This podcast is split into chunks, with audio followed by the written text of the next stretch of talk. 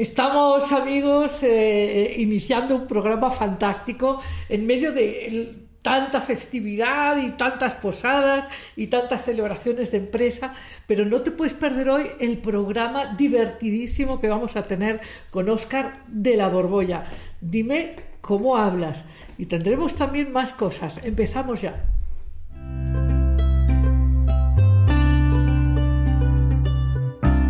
Pues hoy en Vivir sin Miedo quiero hablarte del poder de tus abrazos. Y es que tus abrazos, estos que son cálidos, que, que surgen del afecto sincero, son profundamente sanadores va mucho más allá de este frote que tu madre o tu abuela hacían cuando te caías y te tropezabas y decían sana, sana, colita de rana, si no sanas hoy, sanarás mañana. Porque e, e, ese contacto táctil curativo se extiende de una manera mucho más poderosa cuando tú abrazas a un amigo, a un vecino, a un compañero, a un ser que amas íntimamente. ¿Y sabes por qué tienen mucho poder? Porque el cuerpo no miente. Tú, claro, podrías escribir en redes sociales o escribir WhatsApp, podrías eh, mandar abrazos y, lisonjas y felicitaciones, pero cuando estás frente a la persona, eh, esa que quieres abrazar, que abrazas, eh, tanto tu cuerpo como el de la persona que recibe el abrazo no miente. Uno siente inmediatamente esa mirada que es honesta, que es clara, que es sincera y sobre todo ese tacto en el abrazo, esa calidez, esa honestidad y eso, eso es profundamente sanador. De hecho, en, en psicoterapia sabemos que deberíamos abrazarnos por lo menos 22 veces al día. Y lo que padecemos en nuestro mundo actual es carencia de abrazos corporales. Así que aprovecha que ahora son cenas de empresa y reuniones familiares para abrazar de manera sentida, no de manera rápida y, casi con vergüenza, no, no. Abraza y sostén por lo menos medio minuto cada abrazo. Y vas a experimentar cómo la presencia, la presencia de la vitalidad y la energía de los seres que abrazas y te abrazan es profundamente vivificadora, eh, te entrega una energía afectiva extraordinariamente preciosa. Así que para vivir sin miedo, abraza mucho, déjate abrazar mucho y de manera sentida. Y empezamos ya, ya, ya con Oscar de la Borbolla, no te lo puedes perder.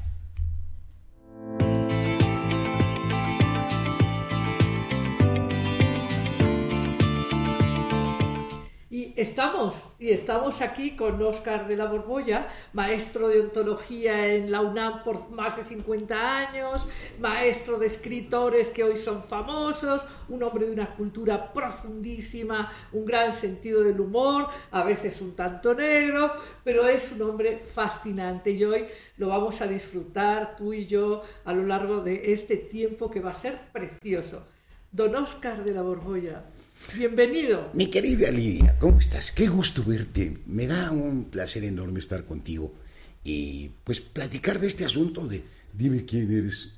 Eh, Más bien, dime quién. No, lo que pasa es que dime cómo hablas y te diré quién eres. Yo creo que es uno de esos refranes populares que de veras sí tienen una profunda amiga. Totalmente. Y bueno, estamos recreando tantas conversaciones que hemos tenido, ¿te acuerdas? Brillando el futuro y la nueva conciencia. En un montón de programas de radio nos Un montón de programas que hemos hecho. Eh, bueno, como siempre, para mí es un gozo.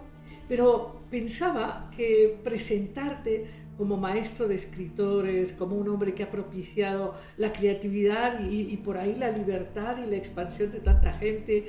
Y, pero esto de enseñarle ontología a los estudiantes de la UNAM tiene que ser una aventura interesantísima. Pues mira, lo que sucede es que cuando estaba estudiando la licenciatura, tuve el privilegio de poder conocer, y, muy de fondo, porque fui su ayudante en el curso de metafísica, al doctor Eduardo Nicol, ah, que es un filósofo transterrado de la época de los refugiados. Bueno, fue. Y estuve con él como ayudante del curso de metafísica durante 6, 7 años. Hice toda la maestría con seminario de metafísica 1, 2, 3, 4, 5, 6, todas mis materias eran esas. Y finalmente era un tema que a mí me importaba mucho, que tiene que ver con el asunto de por qué hay ser y en qué consiste el ser. El ser es una de las categorías más abstractas porque ser es todo. Hasta un fantasma es. Así es. Un personaje de ficción es. Una piedra es. Entonces, ¿qué es eso que hace que todo lo aquello a que nos referimos tenga ser? ¿En qué consiste ser? ¿Cómo se define ser? Es el problema central de la metafísica y luego viene uno no menos acuciante, que es ¿por qué hay ser? O sea, ¿por qué existimos? ¿Por qué existe lo que existe? Y realmente eso lleva a, unos, a unas honduras. Eh, y me inicié pues estudiando con Nicole esta, esta materia. un día tendríamos que hacer un, programa con Nicole. Uy, pues valdría la pena, fíjate, porque él fue un, fue el único filósofo que conocí. Conocí a muchos profesores de filosofía, todos los de la facultad eran profesores de filosofía, o sea, eruditos de la filosofía pero ninguno de ellos tenía una filosofía personal. ¿Comunicó? Comunicó alguien que se atreviera a ser un solito. Había marxistas, había neocantianos, había existencialistas, había de todas las disciplinas, pero eran un poco los continuadores del pensar de otro. Y Nicole sí se atrevió a, pensar por cuenta propia. Y creo que fue su influencia la que más me, me impactó, porque aunque no soy nicoleano, sí le aprendí que uno tiene derecho a pensar por, sí, mismo y a replantearse lo que ha dicho Aristóteles o Platón o Kant o Hegel o, cualquiera de ellos y hacer uno su propio pinino, pues de eso se trata, de una filosofía viva. Y pues me he dedicado toda mi vida a eso. Un día salió un concurso de oposición en la FESA Catlán, donde soy profesor desde hace casi 50 años. Todavía me faltan unos meses para cumplir los 50. No, pero ya, ya, ya mero, cumplo el medio siglo. Yo creo que eso es una especie como de eh, condena, pues de cadena perpetua. Yo creo que ya me eché dos cadenas perpetuas en la UNAM. Bueno, eh, salió este concurso que era para el área de metafísica y ontología. Un concurso de oposición abierto. Con, entré, afortunadamente gané Gracias a eso, desde hace muchos, muchos años soy profesor de tiempo completo. Y pues creo, no sé si exista otro en México que tenga esta distinción de ser titular del área de metafísica y ontología, lo cual siempre me ha apabullado mucho ese nombramiento y me ha condenado a dar la, la materia de ontología durante toda la vida. Entonces llevo impartiendo esa disciplina mucho tiempo. Si tuvieras que hacer una cena divertida, ¿eh? Eh, hoy viene del invitado del más allá, Julio Cortázar. Sí, sí, Que hablaremos de él. Uy, y, me encantará que, gran cronopio. Que hablemos, que hablemos de, literatura, en fin, que es una pasión también para ti, ¿no? La creatividad libre. Eh, pero si tuvieras que hacer una cena divertida, divertida, de las que a ti te gustan, porque a ti te gusta el sentido del humor que revela la agilidad, la profundidad, la libertad. Entonces, ¿a qué cinco personajes invitarías? Pues mira, no podría faltar Miguel Bakunin. Ok, muy este, bien. Este anarquista, de Dios y el Estado, con sus barbas aquellas. Y para contraparte, invitaría también a Carlos Marx, para que tuviéramos un rincón donde no se estuvieran peleando. Muy bien, muy Porque Bakunin era tan buen orador que hizo que un, fue uno de los ingredientes que contribuyó a la muerte de Marx murió del hígado, pues por las discusiones que tenían en la Primera Internacional. Estos dos personajes me parecerían infaltables. Y hay un buen conversador. Al menos yo supongo que fue buen conversador porque pues llenaba los salones de Francia Voltaire. Bueno. Que era un tipo con un sentido del humor maravilloso. Bueno, ingenioso además. Sí, sí, sí, sí. Y pues yo también le cedería un sitio a Kant este hombre todo meticuloso, sensato, eh, funcionando como un reloj ritualista, para que viera nada más. Y luego invitaría, pues no sé, a uno de estos filósofos nuevos. Bueno, por ejemplo. Un loco como... Deleuze. No, ese ya, no, no, Uno que sale solamente en YouTube, ni obra publicada tiene, creo que se ah. llama Sesja. Ok, ok. Que es un provocador terrible. Oye, no has invitado a ninguna mujer, ¿eh? Pues mira... Diotima, Diotima. No, pero eh, Diotima era una buena maestra del amor de Sócrates. Pero filósofas, desafortunadamente, pues mira, hay una a la que respeto mucho que es Ana Arendt. Bueno. Ella metió en, la agenda de la discusión pues, un tema importantísimo que es la banalización del mal. Y ha hecho unos trabajos verdaderamente notables. Y, ¿Qué haría Ana Arendt entre todos ellos? Pues yo creo que les metería una zumba a todos. mira, todos los planteamientos un poco utópicos o, supuestamente de descripción del capitalismo que hacen Bakunin y Marx, yo creo que Ana Arendt los pondría un poco con una visión más sociológica, en una dimensión real, y le mostraría a Marx pues, lo que sucedió cuando el marxismo se materializó en la Unión Soviética.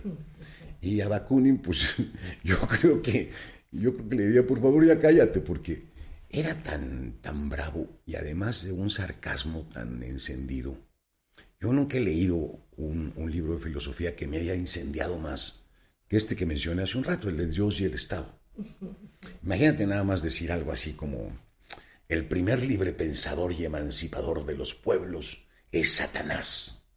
Y como Dios quería mantenernos como animales a cuatro patas, resulta que Satanás fue quien nos entregó la libertad. Y por eso la esencia del hombre para él es la rebelión. Es, es un pensador de veras fascinante. Es verdad, es verdad.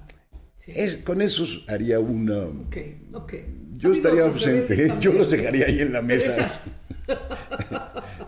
Micrófonos encendidos para poder después escuchar la conversación Oye, a dosis. Un día tendríamos que hacer un programa donde efectivamente hiciéramos una experiencia así, ¿no? O sea que los pusiéramos en cartón ¿no? y ellos contestaran lo que les preguntamos. ¿no? Quizás han cambiado de opinión. Pues mira. Quizás, quizás, han cambiado de opinión, ellos mismos ya han evolucionado. Marx muere cuando solamente ha publicado el primer tomo del Capital y, y deja unos escritos que son los borradores que se llaman los Grundice, eh, textos a partir de los cuales Engels hace el segundo y el tercer tomo del Capital. Yo creo que ahora que todavía están vigentes muchas de las maneras como él consideró que el capitalismo llegaba a un momento de crisis, siguen vigentes. De lo que sí creo que estaría arrepentido, porque ya se ha mostrado que la ley del desenvolvimiento histórico no es la dialéctica, no es esta marcha progresiva hacia una fase superior siempre. hemos dado unos retrocesos y hemos dado unos bandazos que tendría que admitir que la realidad no se comporta como la razón que él pensaba que era la que privaba. Y así todos, todos. te, voy a invitar a hablar de esos temas, pero hoy dijimos que íbamos a conversar con nuestras amigas, amigos, que por cierto, ya saben, pongan like, inviten a sus colegas, amigos, vecinos, eh, hagan este milagro de multiplicar, ¿eh? de que seamos más y, y además, si somos más, aquí en Amar Abierto seremos sin duda mejores. Lidia, los estás invitando a una orgía. bueno, entonces dijimos que hoy íbamos a hablar. Dime cómo hablas y te diré quién eres. Pues efectivamente, mira, de hecho, cuando uno estudia una profesión, uno va adquiriendo un vocabulario como el que vamos adquiriendo todos en la vida cotidiana, eh, nuestros padres nos enseñan una serie de palabras que tienen que ver con nuestro entorno muy familiar. Silla, mesa, vaso, casa, mamá, papá. Y entendemos perfectamente bien que es una silla, aunque todas las sillas sean de materiales distintos, de distintos tamaños, de distintos colores. Vemos la silla y descubrimos que es silla. Si nos hubieran educado como educan a los estudiantes de la Facultad de Medicina, para poder ver una roncha y decir sarampeón, o ver simplemente una temperatura o el modo como camina alguien claudicando, un poco cojeando, eh, tendríamos el vocabulario que nos permitiría ver de manera muy nítida, en un síntoma cualquiera, el asomo de una enfermedad. Y cada, así como te lo eh, ejemplifico con el médico, cada una de las profesiones no es más que el dominio de un campo del vocabulario y, al médico le resulta tan claro decir hepatitis como a mí me resulta claro decir vaso ojalá yo tuviera la riqueza de experiencias que tiene el médico para poder diagnosticar bien. Me estoy hablando de un médico ideal, ¿eh? Porque luego hay unos que, la verdad, no saben nada y entonces te mandan una batería de exámenes y ya que los leen, entonces sí descubren que fue inútil mandarte a hacer una radiografía de pie cuando lo que tenías era un dolor de cabeza. Pero, en fin, hay de estos. El vocabulario, pues, nos amplía el mundo. Claro, digamos que el, vocabulario expresa lo que has nombrado, lo que has podido nombrar. Eso tiene que ver con lo que has vivido o compartido con otros. Con lo que puedes distinguir, porque todas las cosas están presentes, nada más que las vemos borrosas, pasamos la mirada sin distinguirlas. Por ejemplo, vemos una puerta y, decimos, bueno, hay una puerta. ¿Qué ves en la puerta? Pues una puerta. ¿Tú qué ves en una puerta, por cierto? Depende. A ver, cuéntame, ¿qué ves? Depende em, qué, espacios imagino que abre, en qué parte... No, pero la puerta misma. En la, puerta misma, una puerta, sí. Bueno, la puerta si tú la analizas desde el punto de vista de un lenguaje que enriquece tu percepción, descubres que la parte de arriba se llama dintel, la de abajo umbral, las, el, marco que la encierra son las jambas o las piernas de la puerta, que tiene un tambor, que en el borde que une la puerta con la pared hay una, una barrita de madera que se llama chambrana, que a la mitad de la jamba hay un palito que evita que la puerta, la puerta se siga ese es el batiente.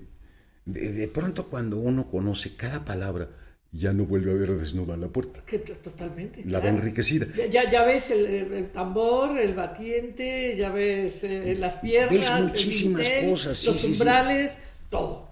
Bueno, cuando vemos... De, manera, de manera que esto se vuelve muy relevante porque todo eso que uno no nombra es algo de lo que uno no es consciente. Exactamente, Lidia. Exactamente, ese es el punto. Esto lo plantea un filósofo que es querido por los dos, que es Wittgenstein. Sí, claro. Dice que los límites de nuestra realidad son los límites de nuestro lenguaje. Y eso es absolutamente cierto y comprobable. Si tú y yo... Y, también Wittgenstein plantea que cuando nombramos mal, nos equivocamos en nuestros razonamientos imperfectos. Ahí es donde a lo mejor ya no seguimos acompañándolo en su pensamiento porque sí limita los usos metafóricos del lenguaje para hacer una tipología del lenguaje donde no quepan contradicciones y es un lenguaje muy abstracto. Él, prefiere esta cosa. Pero esta idea de que yo solamente soy capaz de percibir lo que soy capaz de nombrar. además es una idea que repite también Ernest Cassirer y muchos filósofos. ¿eh? Eh, es muy ilustradora porque Imagínate que va una persona por, el, por la selva, sale del otro lado de la selva y le pregunta uno qué vio. Dice, animales y plantas. Sí, pero ¿qué animales? No, pues quién sabe, y sobre todo si se trata de insectos. Es muy difícil que uno conozca el nombre de cada uno de los insectos. Y si se trata de árboles o de plantas, la ignorancia que tenemos es terrible hay gente que de veras no sabe distinguir un abedul de un ciprés, de un roble, de un ogal, de un araucaria. Cuando uno tiene el conocimiento y la imagen de esos objetos, entras a una selva perfectamente nítida, o sea, inteligible. Cuando uno no tiene, sale del otro lado y dice, vio plantas. Y lo peor es que este bosque que estoy describiendo o esta selva es la vida. Uno pasa por ella y ve solamente las cosas que puede nombrar. Y del otro lado, cuando sale, le pregunta a uno, oye, ¿qué pasó? Y dice, estuvo en la fregada. Y, tratándose, y tratándose de esto que es tan significativo en la vida, las interacciones humanas, las interacciones, sea en distintos ámbitos de la vida, ¿no? Interacciones en lo profesional, en lo íntimo, en lo social. Si, si no hay una verdadera claridad en el nombrar el, sentimiento, la emoción, el conflicto, lo que sea, efectivamente la vida se vuelve verdaderamente plana. Se vuelve planísima. Mira, yo tengo un ejemplo que me avergüenza mucho de dar porque se trata de una relación sentimental que presencié en los pasillos de la universidad entre una muchacha y un muchacho. Eh, conste que los voy a citar, ¿eh? Es que me va a permitir ciertas palabras de color. Vale. Él decía, entonces, ¿qué, güey? Sí. Le decía, no, güey, no. Primer, eh, primer acto. Segundo acto. Entonces, ya, güey. Todavía no, güey. Tercer acto. Ay, güey, qué bien, güey. Uy, estuvo buenísimo, güey. Ay, sí, ¿verdad, güey? Sí. Cuarto acto. Mi madres, güey. Ya no, güey. Se acabó, güey. Eh, eh, eh, esto yo lo presencié a lo largo de una semana y comprendí con mucho esfuerzo que había sido un romance. un romance que había llegado a toda su coloratura y que lo habían experimentado pues con, ese, con esas palabras. pensé, porque alguna vez tuve una, una, una gatita siamesa, que no sabes qué cromatismo de maullidos tenía a la hora en que entraba en celo. Bueno, se podía verdaderamente encontrar un vocabulario de maullidos formidable y, sentí pena pues por mis alumnos y, sentí también envidia por la gata, porque yo nunca he tenido esa clase de expresiones tan delirantes, no obstante que he tenido muy buenas aventuras eróticas. O sea, que en la interacción personal, las palabras también sirven para que uno pueda apreciar cómo fue la relación con el otro, cómo es la relación con el otro. Sí. Profundos. Pero hay ahora una gran pobreza de lenguaje en los medios de comunicación y en general. ¿Cuántas palabras tú dirías que la gente usa para su vida cotidiana? Mira, a ojo de buen cubero, sin contar con una estadística, yo creo que andan entre 300 y 400 palabras. O sea, es una miseria. Ni, ni, ni, el, ni el 5% de, las posibilidades del lenguaje. No, no, no. Se supone, porque esto sí hay estudios, que cuando hicieron competir el español con el inglés, poniendo a sus eh, máximos exponentes, Shakespeare y, Cervantes, andaban cercanos a las, a las 100.000 palabras el vocabulario empleado en sus obras. Eh, uno, si, por eso les cuesta tanto trabajo el Quijote a la mayoría de la gente no obstante que Cervantes tiene el gran genio de colocar cada uno de esos términos en un contexto. Para que, se entiendan. Para que se entiendan, sin necesidad de que tengas la definición clara en la cabeza, el mismo contexto te lo ilumina. De hecho, leer el Quijote es, una gran escuela de lenguaje. Es una maravilla porque además es una obra muy divertida. Lástima que los profes no, lo hayan impuesto en una edad inapropiada para acercarse a una obra de ese tamaño. Pero es una obra muy disfrutable cuando uno ha entrado en cierta etapa de la madurez y sobre todo tiene experiencias. Cuando uno está joven, por más que me son simpáticos, son muy elementales los jóvenes por definición.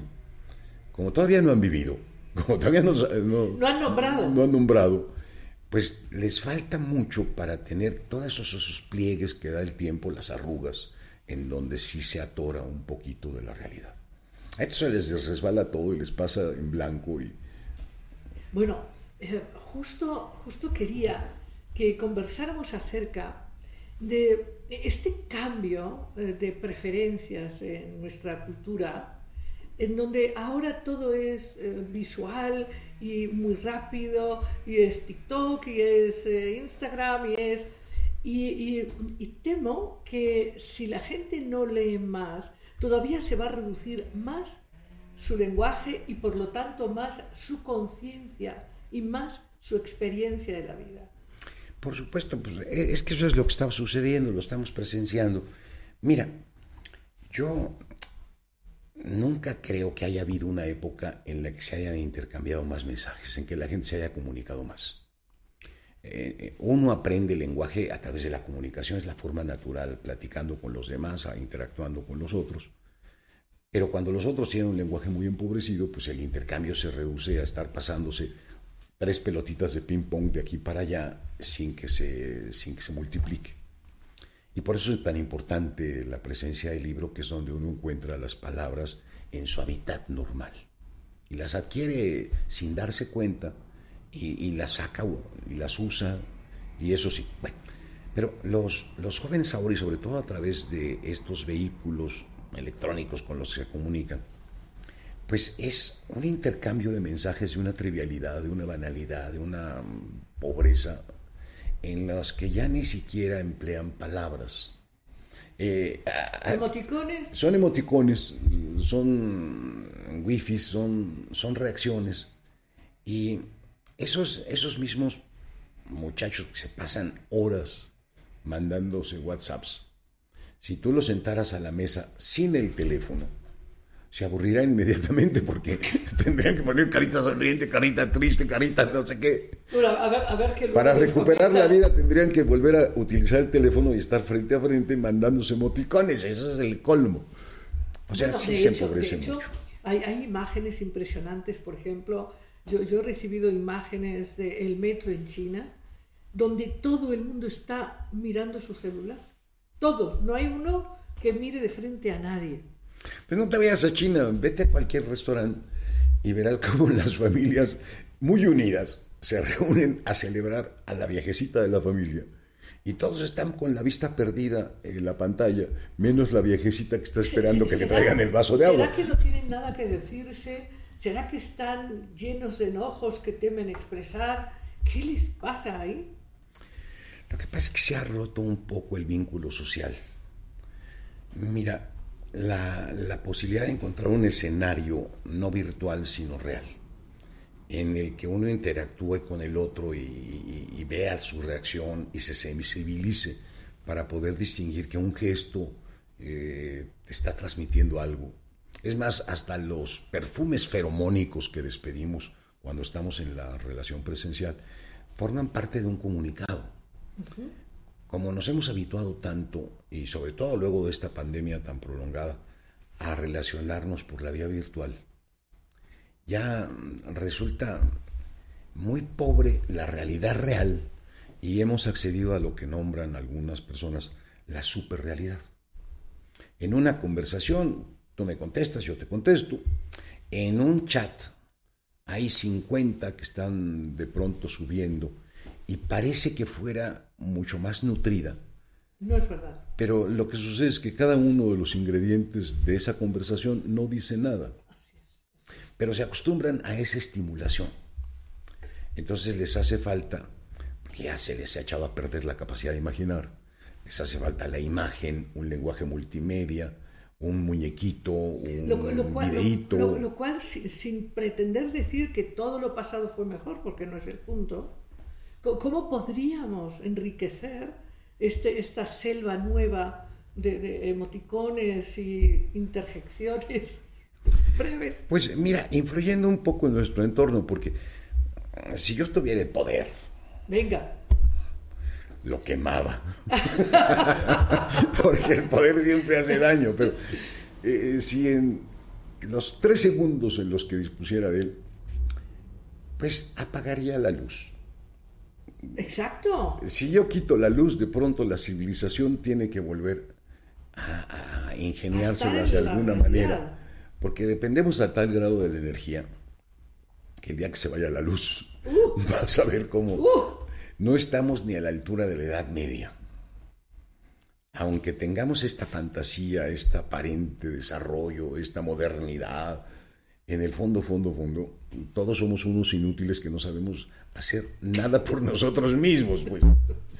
Hay una película de Tom Hanks, no sé si te acuerdas, la, la del náufrago. Sí, claro, el náufrago, claro que sí. Cuando este tipo se ve en la isla y necesita hacer fuego, descubre cómo se hace el fuego. Ahora el fuego lo hacemos de una manera muy sencilla. Cuando él regresa al final de la película, la civilización, ve el encendedor o el mechero, como les llaman allá en tu país, eh, ve el mechero y se queda fascinado. Esa película a mí me sirvió porque empecé a ver todo lo que me rodeaba con un asombro total, porque detrás de cada objeto, de este micrófono, de este cristal, de esta servilleta, hay una cantidad de trabajo invertido que yo ah, eh, eh, no soy capaz de reproducir. Así es, desde luego, ni siquiera de valorar. Eso es algo que hemos planteado aquí en Amar Abierto muchas veces, esta capacidad de entender que nuestra vida está vinculada, eh, queramos o no, a otros muchísimos seres que están ahí produciendo cosas que nosotros no sabríamos cómo. Pues mira, con 10 minutos que se vaya la luz y recuperamos la capacidad de asombrarnos ante la maravilla de la civilización que nos rodea. Empezaríamos a apreciar todas las cosas que hay. Ahora, como, como decíamos, o tú también planteabas, este asunto de que vivimos en, un en una inmensidad de la que hay una gran parte que ni siquiera hemos nombrado como humanidad. Uy, mira, las verdaderas novedades, así las verdaderas novedades, los estrenos más maravillosos de las cosas más espectaculares, ¿sabes dónde están? En los libros que no se han leído, en los museos que no se han visitado, en todas esas ramas de la ciencia que desconocemos y que se inventaron hace siglos. Nosotros no por el hecho de vivir en el siglo XXI somos contemporáneos de nuestro tiempo. Para ser contemporáneo uno tiene que ganarse esa contemporaneidad asimilando el pasado. Y es ahí donde están las sorpresas. Por eso es interesante, las bibliotecas son un mundo de, de novedad para la mayoría de las personas para cualquier persona, porque siempre hay algo que desconocemos y que ya ha sido descubierto por otro. por eso aquí en Amar Abierto siempre traemos a los personajes del más allá que nos han abierto mapas, que han hecho cosas fascinantes, porque esta, esta habilidad de la memoria, de, de traer del pasado las grandes maravillas, es algo que nos enriquece. Y hoy, a tu propuesta, traemos a Julio Cortázar. Uy, es que Julio Cortázar viejo entrañable más fascinante no conozco. Bueno, eh, este, bueno, se le nota hasta en su presencia, que ahora estamos compartiendo con el auditorio, eh, este Julio guapo, eh, con, formas... Lo que pasa es que fíjate que mi queridísimo Cortázar nunca dejó de crecer. Padecía una especie como de gigantismo que hacía que, aunque pues con el tiempo uno se va arrugando. Este se iba distendiendo, porque entonces los ojos le terminaron un poco estrábicos, no se le alejaron demasiado. Sí, murió joven. Era, era, uno, murió pareciendo joven. Creo que ya tenía ochenta y tantos años. hombre. Sí, sí, sí. Eso tendríamos que corroborarlo, pero tengo la impresión yo tenía idea de que murió Ahora nos lo van a decir exactamente a qué año. Nos digan cuando, que nos digan a qué año exactamente. Le ha puesto al 83 años. Va. Pero no estoy seguro. Va, va, ok. E, este, este hombre fue, pues, una maravilla porque, mira, esta es su obra principal que es Rayuela.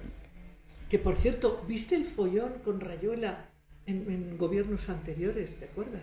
No, que. Bueno, pues, pues que si no, que no les pareció una obra adecuada y que que, que sí le enseñaran, que no enseñaran. Pero bueno, hablemos de Rayuela. Es una tontería todo eso. Pues es que era una propuesta en la que por fin el lector se hacía cargo de construir la historia que él quisiera. Uno lee los libros de la primera página a la última, pero Cortázar en esto propone un, pues una especie de tablero de instrucciones inicialmente para poder leer. Te, te gané. A ver. A los 69 años. A los 69. Yo sabía. Ah, caramba, pues sí estaba joven. Bueno, para la mayoría de los que nos estén viendo va a parecer un viejo espantoso, pero... Te decía que Rayuela era una maravilla porque permitía leer en desorden. Cuando uno está leyendo un libro, no sé si a ti te pasa, ya sabes en qué va a acabar porque te faltan muy poquitas hojas y dices tiene que suceder esto. Sí, hay, hay pocas posibilidades de que... Como en Rayuela te pierdes, porque siempre estás como a la mitad, en medio o al final, pero te falta todo lo otro, leyéndolo en este zigzagueo, descubres una cosa muy interesante, que dependiendo cómo vayas hilando las escenas, te puedes armar una historia diferente en cada caso. Eh, Rayuela consta de dos partes, ¿no? Una que transcurre en, París y otra que transcurre en Buenos Aires. Ajá. Sus dos mundos. Si las lees al revés, se leen de una manera. Si las lees como están, se leen de otra. Y descubrió también ahí un lenguaje sobrenatural para mostrar cómo la propia estructura del lenguaje es la que comunica y no tanto el significado de cada palabra. Hay un pasaje en Rayuela, creo que es el capítulo 62. De, eso, de, cómo él percibe que la estructura es la que finalmente significa y no el significado de la palabra. Mira, nosotros estábamos, digo nosotros, la, gente estaba acostumbrada a leer historias cuya flecha del tiempo fuera del pasado al futuro. Eh, empezó a, desordenarse un poco esto a principios del siglo XX, sobre todo con autores como Faulkner, Joyce, de estos. Y se empezaron a cuatrapear, por llamarlo de algún modo. Empezaron a, generar con esa mirada cómo el futuro podía impactar al presente, etcétera. Y mezclaron los tiempos y, empezaron a moverlos de tal forma, confiando mucho en una cosa que es la psicología de la gestalt nuestra capacidad de ver dispersiones y no obstante encontrar la, la, conexión. Esto Cortázar lo lleva a su máxima expresión porque propone una lectura no lineal, no por la paginación, sino una lectura arbitraria que te provoca un significado distinto. Y abre la puerta para que cada lector pueda leer en el orden que quiera los episodios. Y aquí sí la suma de las partes, dependiendo del orden, te da una lectura diferente. Esa es la maravilla así genial. déjame contarte que yo estoy muy contenta porque hemos abierto un proyecto en Inspira Ideas que Unen, donde proponemos eh, ciclos de lectura eh, para jóvenes. Y estoy feliz porque jóvenes de unos 20 años han demostrado una pasión por la lectura. y yo quería mm, mm, bueno, quiero eh, contar con que tú compartas por qué la literatura como arte permite que las personas empiecen a tener experiencias propias internas, como la lectura, a diferencia de otras experiencias, eh, permite una relación muy importante, esencial con uno mismo. Pues mira, tengo, tengo una experiencia personal que a lo mejor puede generalizarse y es la gran clave de por qué leer literatura. Cuando yo entré al mundo, y me supongo que les sucede a todos, no entendía nada. Todavía sigo sin entender gran cosa. Pero no entendía nada porque me encontraba un mundo ya armado, que desconocía por qué se había generado de esa manera. Los demás Nunca me he enterado de lo que piensan, solamente lo que me dicen. Entonces me lleva una impresión parcial y a veces por eso me engañan, me traicionan, me pasan muchas cosas. Uno llega como ciego al mundo. Cuando uno entra a un mundo novelero, ahí sí se entera por qué pasan las cosas. ¿Por qué esto sucedió así? ¿Por qué aquel traicionó a este? ¿Cómo piensan? ¿Qué quieren? ¿Qué desean? ¿A dónde van? ¿Dónde terminan? Cada novela que yo he leído me ha regalado un mundo transparente. Y ahora el mundo me resulta menos opaco. El mundo real, la gente me resulta menos opaca. Gracias a lo que he leído me puedo mover pues, con más confianza y con más saber dentro de mi propia vida. que, son grandes espejos de las eh, profundidades del alma humana. Sí, además están, están y están eh, gozosos. Decodificados por el autor. Para levantar ese mundo que es la novela, el autor se tiene que saber de todas, todas. Ajá. Y nos permite entrar en un mundo que sí es transparente. Este, en cambio, yo no sé en el fondo qué piensas tú de mí, qué piensan quienes nos están oyendo o viendo. Los demás me son impenetrables. Pero después de haberme leído unos cuantos libros, ya, no estoy tan verde, ya no soy tan idiota, ya no estoy tan expuesto por mi inocencia a enfrentarme al mundo. Sí, a, mí, eh, a mí me parece que la literatura junto a la música son eh, vías enormes para eh, la expansión interior. No, claro. Y la música pues es un lenguaje diferente. eso te, te despierta, te, te abre ante unas percepciones que no son posibles sin ese vehículo. ¿eh? Oye, y hablando ahora de esta de esta propuesta Netflix y, parecidas de grandes series, en fin, en donde la gente a veces dice, no, no, pero es que la serie tiene mucha riqueza visual y tiene y entonces me gusta más que leer la novela. ¿Tú, qué dirías? Pues mira, si uno lo que anda buscando son historias, historias intensas y además con una gran densidad en los personajes, una serie de, televisión de cualquier plataforma resulta muy interesante porque es una de las salidas que han tenido mis colegas los escritores para mm, poder darse a conocer entonces de veras es el talento de muchos escritores sumado y entonces el personaje más insignificante me tocó a mí y entonces lo trato de una manera. Y el otro que es protagónico lo trata a otro y hay una, competencia por darle vida. vida. Entonces salen resultados maravillosos, no lo niego. Y además el elenco, la escenografía, la música que subraya, todo te dan un, un producto terminado. Hay algo que, sin embargo, ni las series, las mejores, porque hay muy buenas, puede transmitirte, que es el contacto directo con el lenguaje. Mm, hay, una cuarteta por ahí, déjame ver si me acuerdo, que dice, nunca supe su nombre, la llamaré María, no por licencia de poeta, sino por su cara de plaza de provincia. Eh, eh, en esta cuarteta, creo que es de Benedetti, no me acuerdo bien, descubrí una cosa fascinante que solamente la literatura te da. No se dice en ningún lugar por qué demonios la va a llamar María por tener cara de provincia. Pero cuando uno lee eso, entiende. Entiende que hay algo más que solamente las palabras dicen y que por muy bien armado que esté el vehículo cinematográfico o televisivo, es incapaz. Eh, eh, eh, y sobre todo se nota en la poesía, fíjate. A ver, ¿cómo me traduces a, a imagen visual un poema de Javier Villorrutia?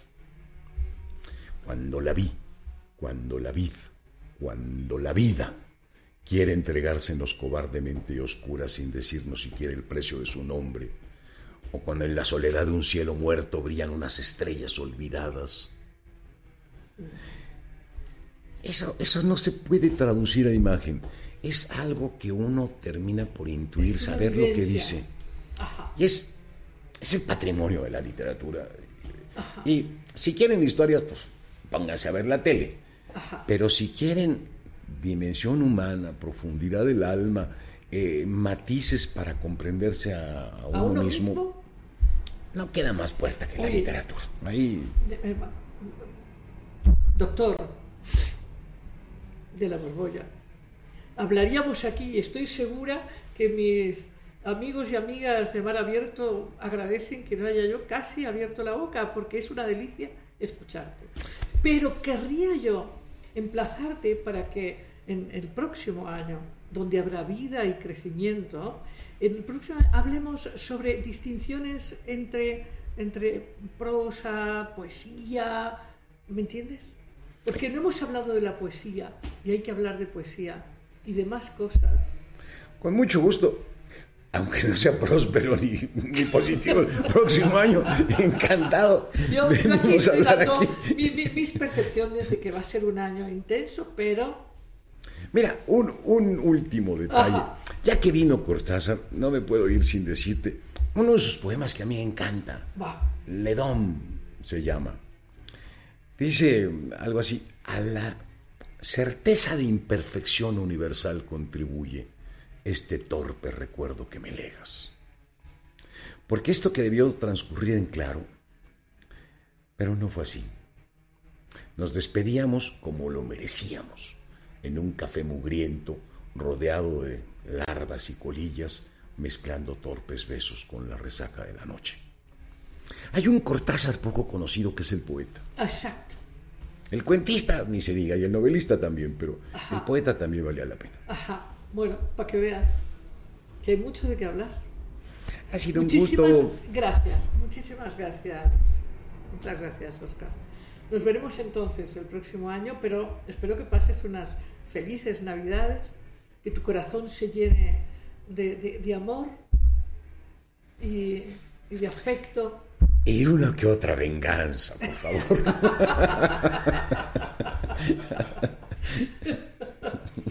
Muchas gracias, muchas gracias amigos. Nos vamos ahora a Cuentos sin cuento.